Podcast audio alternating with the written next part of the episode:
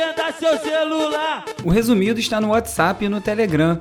Envie uma mensagem para 21 97 969 5848 e faça parte da lista de transmissão por onde eu envio alerta de novos episódios, lista com todos os links comentados em cada edição, além de servir de canal de contato entre vocês e eu para poder receber opiniões, dicas do 21 97 969 5848. Esse número também está no título do episódio número 29, se você não conseguir anotar.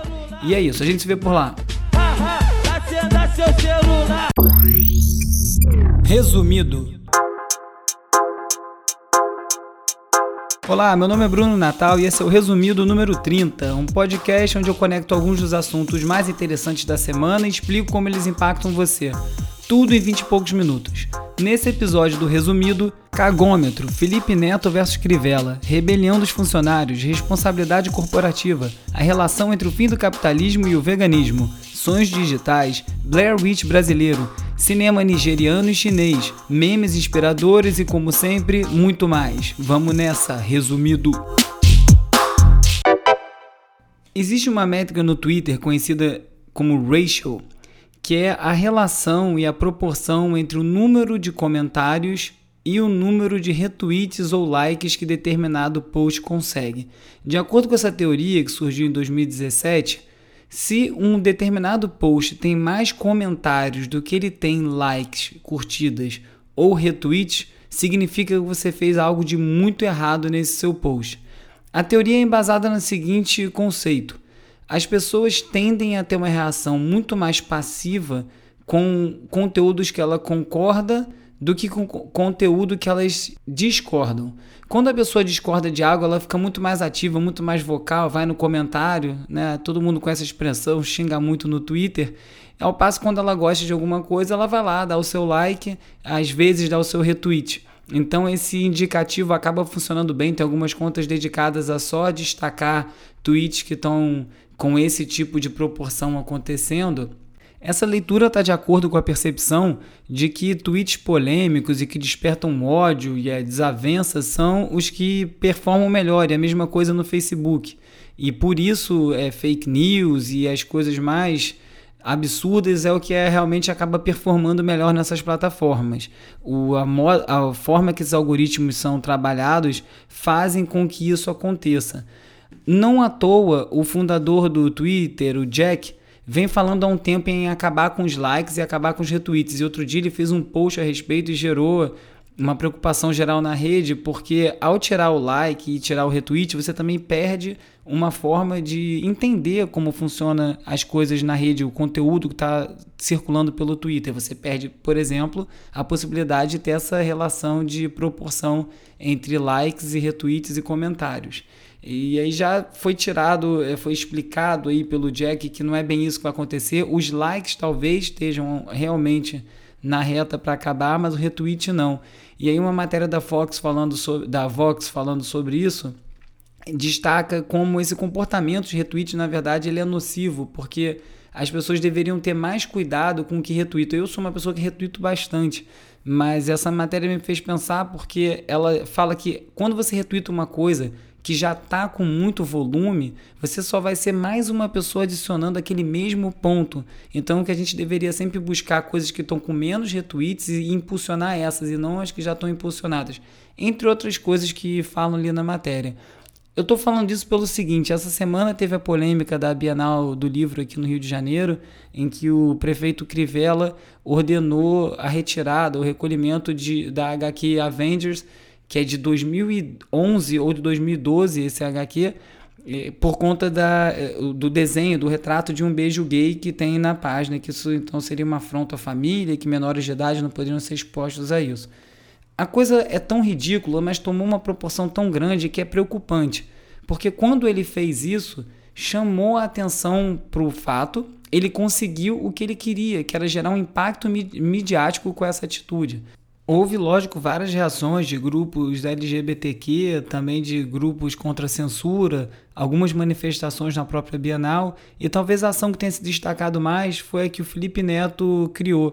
Ele comprou os 14 mil livros de tema LGBTQ que estavam disponíveis na Bienal e distribuiu eles de graça. E ainda fez uma chacota com um selo que, que o Crivella sugeriu que viesse nesses livros, dizendo que era conteúdo impróprio, e ele fez uma adaptação e esses livros vieram envelopados num plástico preto, como o prefeito havia sugerido, mas com um adesivo dizendo que esse conteúdo era impróprio para pessoas intolerantes. Antes da ação, o Felipe fez um comunicado, uma convocação que serviu também de manifesto. Vamos ouvir um trecho. Nunca incomodou o prefeito que as HQs historicamente tenham cenas de violência, sangue, guerra, tiro, porrada, bomba, isso não importa. Só o que importa, só o que incomoda é o amor entre pessoas do mesmo sexo. Enquadrar o afeto homossexual dentro da lei de pornografia e conteúdo impróprio para menores é censura em último nível, é baixo, é covarde. E nós, como sociedade, nós não podemos aceitar. A partir do momento que a gente abrir concessão para aceitar que o prefeito Crivella faça isso na Bienal do Livro do Rio de Janeiro, nós simplesmente abrimos uma porta para repressão, uma porta que pode degringolar para um controle absoluto e autoritário do entretenimento que a gente consome. Mas o que me levanta a questão aqui é o seguinte: quando você vê o Crivella, você vê o Bolsonaro, vê tantas outras pessoas causando essas polêmicas, quando a gente morde a isca, a gente alimenta. É a mesma coisa que acontece no Twitter no Facebook, que hoje em dia tem uma orientação para você não ficar dando retweet nessas coisas nem para falar mal, você não marcar as pessoas é, para não ajudar aquele tweet a performar. Então você dá um print se você quiser destacar alguma coisa, não marca o dono do tweet e tentar esconder um pouco dos algoritmos esse tipo de comportamento. E acho que isso acaba se aplicando para o dia a dia de como a gente vem lidando com esse tipo de comportamento na nossa política. Será que não seria mais efetivo ignorar o Crivella? Porque ele que ele queria era atenção e deu certo. E foi reportado isso que ele comemorou a repercussão porque ele acha que fortalece a campanha dele para governador, que é o que ele deseja é, com, com um público mais conservador. Óbvio que não reagir teria tido esse recolhimento, tem várias questões por conta disso, mas talvez fosse num momento ele não fizesse a segunda vez.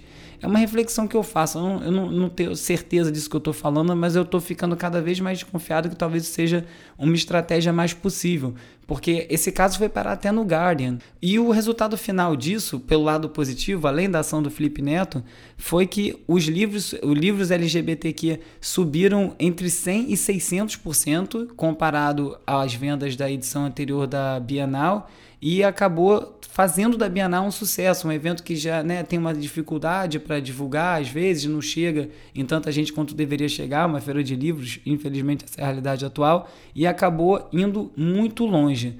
O contraponto disso tudo é que o Felipe Neto acabou sendo atacado pelo, Felipe, pelo PSL, pelos bots. Ele começou a ser muito atacado com hashtag, que até ontem ainda estava performando bem é, contra, era Felipe, Felipe Neto é um lixo, uma coisa assim, um hashtag, e eram robôs, e ele está aprovando, e ele está indo atrás, ele está querendo é, ir, ir contra e processar as pessoas que ativaram esses robôs, ele conseguiu identificar já onde começou os tweets e como eles foram impulsionados, e o Felipe Neto é um cara que já participou aqui do programa, se você procurar nos arquivos vai ver o episódio que ele apareceu, o episódio sobre, que perguntava se o brasileiro é babaca, ele tem tomado essas posições fortes, tem usado a visibilidade que ele tem, que é enorme nas redes sociais, para trazer esse posicionamento. Essa semana também, curiosamente, eu conheci o site chamado cagômetro.com e ele mede a quantos dias o governo está sem fazer uma cagada, o governo Bolsonaro, no caso. E o recorde do site são 19 dias. Mas em nove meses de governo já foram feitas aproximadamente 90 cagadas, o que dá uma média de uma cagada a cada três dias. O Google recebeu uma multa de 170 milhões de dólares nos Estados Unidos por ter violado a privacidade de crianças no YouTube, violado conscientemente, sabendo que estava mexendo com dados de criança, vendendo para anunciantes, para target, etc. E o que acaba gerando até uma, uma repercussão no sentido de que agora os canais para crianças vão ser proibidos de ter anúncio direcionado específico para aquele vídeo. Muda bastante a realidade, inclusive de quem produz conteúdo infantil no YouTube. É cedo para dizer que o, o jogo está virando, até porque essa multa para o Google não é nada, mas começa já a botar em questão algumas dessas, desses pontos que vêm sendo debatidos cada vez mais, ainda bem. Aqui no Brasil, a Ering pode tomar uma multa de quase 100 milhões de reais por conta da Herring Experience que eles fizeram no Morumbi, onde eles coletaram dados de reconhecimento facial dos clientes sem avisar as pessoas. Acabou que isso gerou uma questão, tem uma ação judicial que é do Departamento de Proteção e Defesa do Consumidor, e vamos ver onde esse negócio vai dar. Aqui no Brasil, como sempre, essas coisas vêm vindo meio atrapalhadas, meio atabalhoadas, não tem nenhuma discussão. É, eu realmente não conheço o caso, não sei quais eram as intenções da Ering como empresa ou da empresa que estava envolvida nisso, teria que pesquisar melhor. Mas assim, aqui mal tem essa discussão, né? Mas já apareceu uma multa, isso deve gerar bastante matéria e repercussão para quem faz. Essa luta das grandes empresas e grandes grupos para se manterem no topo o tempo inteiro, gerou uma matéria também no New York Times, um daqueles gráficos interativos que eles fazem muito bem, sobre como a loja da Apple vem manipulando os resultados para sempre botar resultado da Apple na frente de outras coisas. Ao ponto que se você botar Music hoje em dia, ou até outro dia, antes disso tudo estourar, o Spotify era o 14 resultado sempre botando coisas da Apple na frente de outros produtos e isso acabou gerando aí reclamação dos produtores de app. É mais um daqueles exemplos, né? Uma empresa privada que faz o que quer dentro da sua plataforma, mas quando essas empresas tomam um tamanho que eles viram um mercado por si só, como é o caso da Amazon, do Facebook, do Google e também da Apple, a discussão muda um pouco de figura. As pessoas investem tempo, dinheiro e vira uma competição injusta ali dentro quando o seu aplicativo não aparece porque o dono da loja resolveu botar o dele na frente. Coisa que a Amazon também faz, né? Eles pegam os produtos mais vendidos e eles criam versões proprietárias dos, dos produtos e botam na frente para vender. Lá na Amazon, aliás, os funcionários estão começando a se rebelar, vai fazer uma, uma greve agora esses dias, liderada pela ativista Greta Thunberg, sobre a questão do, do clima. Eles querem que a Amazon tome providências mais incisivas em relação ao comportamento da empresa que distribui produtos pelo mundo inteiro sobre como conter as pegadas de carbono produzidas pela empresa. Ao pouco, os funcionários das empresas vão se dando conta que para essas empresas operarem, elas precisam da gente ainda, né? Até a inteligência artificial tomar tudo, ainda precisam da gente. Falando em inteligência artificial, a Wired fez uma matéria sobre como o mundo precisa começar a discutir seriamente a questão de inclusão na produção de inteligência artificial. Hoje em dia a realidade é que a maior parte é branco e homem, não tem muitas mulheres, não tem pessoas de cor, e esse tipo de ausência faz com que todos os testes sejam sempre tendenciosos, né? A produção desse tipo de inteligência artificial tende tem um viés, porque inteligência, inteligência artificial funciona através de você ir alimentando ela com mais dados e cada vez mais dados para ela aprender os comportamentos. Quando quem está alimentando ela de dados ou conduzindo essa, essa, esse processo é branco e homem, a tendência natural é que vá ser dados que essa pessoa conhece ou que ela trabalha. Não é fácil equilibrar essa coisa como parece. Então essa discussão está ficando bem grande porque cada vez mais as inteligências artificiais vão fazer parte da nossa vida, não vai ter muito para onde correr. Falando em correr de tecnologia, o Android da Google também agora lançou o Focus Mode, que é parecido com o Screen Time que tem na, nos aparelhos da Apple, que você consegue desabilitar alguns aplicativos, determinado que tempo que ele aparece, quanto tempo ele fica desligado. Eu uso o Screen Time pesado. Eu desabilito diversos aplicativos a partir de 7 horas da noite até as 10 horas da noite, quando eu desabilito quase todos. Recomendo muito para quem está buscando diminuir o tempo de tela. Tá aí um assunto para um próximo programa, né? Tempo de tela. Vou pensar sobre isso. Uma matéria da BBC fala sobre como alguns estudiosos dizem que o capitalismo, como conhecemos, está chegando ao fim. O ponto central da crítica é que, por conta das mudanças climáticas, pela primeira vez na história da humanidade, as economias estão tendo que recorrer a fontes de energia menos eficientes e que requerem mais esforços e não menos para serem produzidas. Isso é uma mudança de paradigma gigantesca dentro da economia e do capitalismo como nós conhecemos. E para se adaptar aos novos tempos, vão ter que ter diversas mudanças no nosso modo de viver, desde ter meios de transporte mais econômicos, energia elétrica com investimento muito pesado para isso acontecer, até mudança na maneira que a gente se alimenta, priorizando mais plantas né, do que a produção de carne. A produção de carne, como você sabe, é um dos grandes responsáveis pelo aquecimento global, tanto do ponto de vista da produção da carne em si, quanto o que vai no seu entorno para produzir a carne. Né? É, as queimadas que a gente viu na Amazônia recentemente para plantar soja, a soja que grande parte vai para alimentar o gado e o gado que ocupa esses grandes desmatamentos, né? quando se cria pasto para ter mais gado, para poder ter mais carne. É uma coisa bem complicada, assim, gera um pouco de culpa, um pouco de consciência, como a gente se relaciona com a comida e qual é a nossa parte nisso tudo. A Vox está produzindo uma série de reportagens em que eles entrevistaram 15 especialistas em diferentes assuntos para eles opinarem sobre o que a gente faz hoje em dia que vai ser considerado totalmente inimaginável daqui a 50 anos.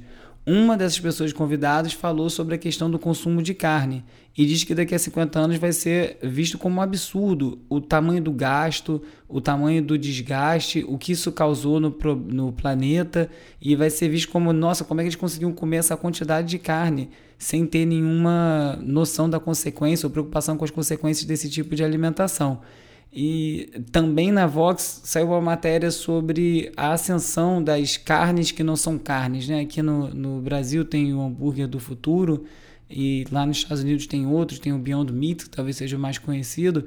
E aí essa matéria discute se isso são verdadeiras alternativas para carne, se isso serve, isso vai resolver o problema, se as pessoas podem migrar para esse tipo de alimentação o dono do Whole Foods, que é um dos principais supermercados de comida natural que tem nos Estados Unidos, ele não tem aceito o produto. Se eu não me engano, acho que agora ele vai começar a ter, porque a grande crítica que ele faz é que esses produtos, apesar de serem vegetarianos, eles são feitos de, de maneira processada. Então, tem todas as questões de alimento processado, que não são saudáveis, continuam aparecendo nesses alimentos.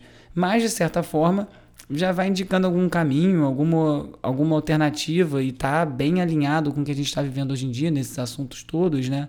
De aquecimento global. Aquecimento global tem a Greta Thunberg, que é essa menina de 16 anos sueca, que eu já comentei aqui algumas vezes.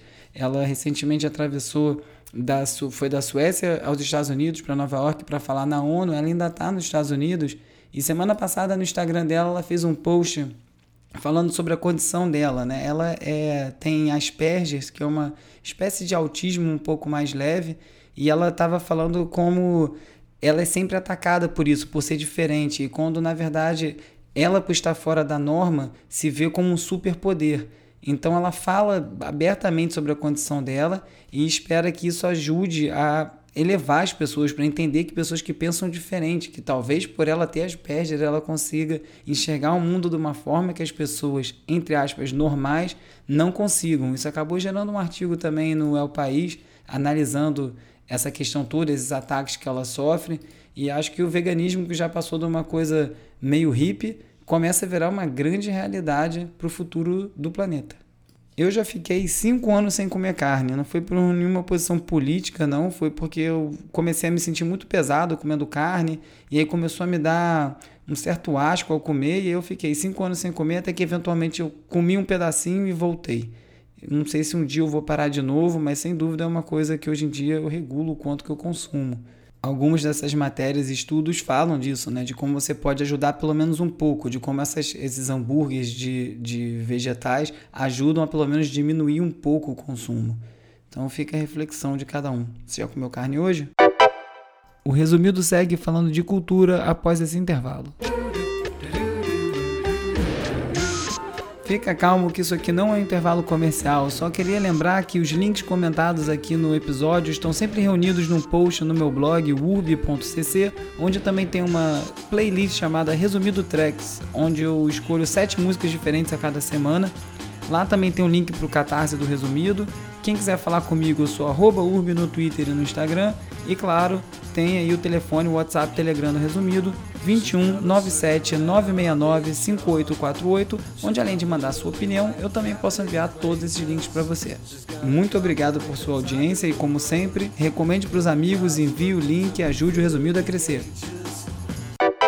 Conheci através de uma matéria da Vice o jogo Dreams do PS4, que eu nunca tinha ouvido falar é como se fosse um Minecraft para adulto, onde você pode criar qualquer universo, qualquer tipo de jogo ou de interação. Você pode criar música, você pode fazer um filme, você pode criar um jogo dentro do jogo.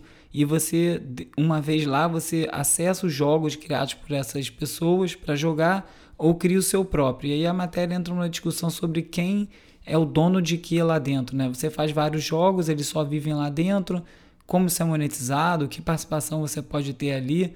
Mas o que me chamou a atenção mesmo nesse jogo é a possibilidade, agora ainda um pouco remota, um pouco precária, porque tudo tem uma cara de, de coisa gerada por computador, mas quando essas tecnologias forem evoluindo, como a gente está vendo, por exemplo, com o deepfake, que eu já comentei em alguns episódios aqui, a possibilidade de você fazer um filme do zero em casa, quando você conseguir criar uma praia, um personagem, uma fala.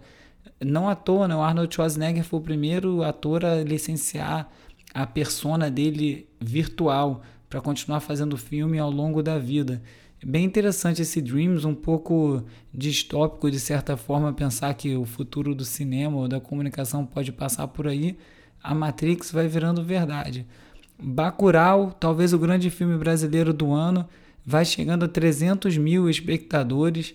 É um número bem alto, ainda mais nos tempos atuais em que a cultura tem sido apedrejada. Chegou a capa do Carriers do Cinema, que é a grande revista de cinema de arte francesa, tá lá uma capa com uma cena do filme falando o Brasil de Bolsonaro. A capa ficou bem bonita, tá verde e amarela, lembrando que verde e amarelo é a cor do país e não a cor do governo. Se você não viu o Bacurau ainda, recomendo muito você ver. Essa semana também topei com um trailer do filme chamado Jovens Bauman, um filme brasileiro bem na linha do Blair Witch Project. Quem lembra desse filme ali no início dos anos 2000, final dos anos 90, não tenho nem certeza agora, em que supostamente algumas fitas VHS tinham sido encontradas e você vai acompanhando a história de uns adolescentes que tinham se perdido na mata. No caso dos jovens Bauman, é, são fitas feitas por uma família que depois desapareceu. A premissa é bem parecida. Tem uma coisa de brincar com essa coisa retrô de VHS que pode ser que leve para um outro lugar. Fiquei curioso para ver. O trailer é bem, bem feito, é bem bacana.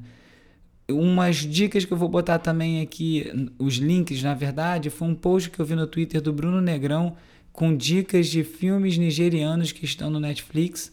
Separei essa lista, bastante filme aqui. No, no caso do thread de tweet que ele fez, ele está comentando cada um dos filmes.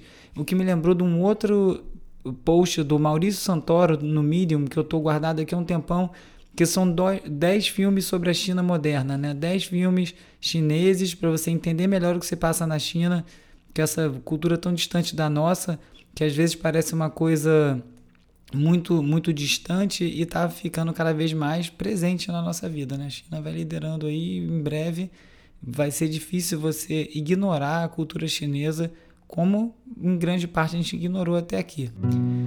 Outra grande notícia da semana, Lucas Santana lançando a primeira música do seu disco novo, com participação da Duda Beat. A música se chama Meu Primeiro Amor, tá no Spotify, tem clipe no YouTube eu consegui ouvir o disco em primeira mão. É um disco de voz e violão, do jeito que o Lucas Santana faz, né? Nunca sai uma coisa muito careta. O disco tá muito bom, disco político, forte, sem ser chato e sem ser pesado. Acho que vai fazer bastante barulho esse disco. Tô doido para ele lançar para mais gente poder ouvir. Para fechar, eu vi dois memes muito bons no Twitter essa semana que eu vou enviar por WhatsApp para quem pedir, para o WhatsApp do resumido, lembrando o número mais uma vez, se você não anotou ainda, é 2197 969 5848. Um envolve um cachorro e o outro envolve macarrão.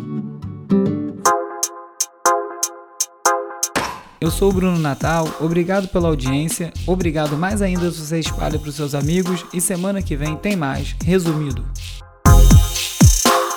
Resumido. resumido.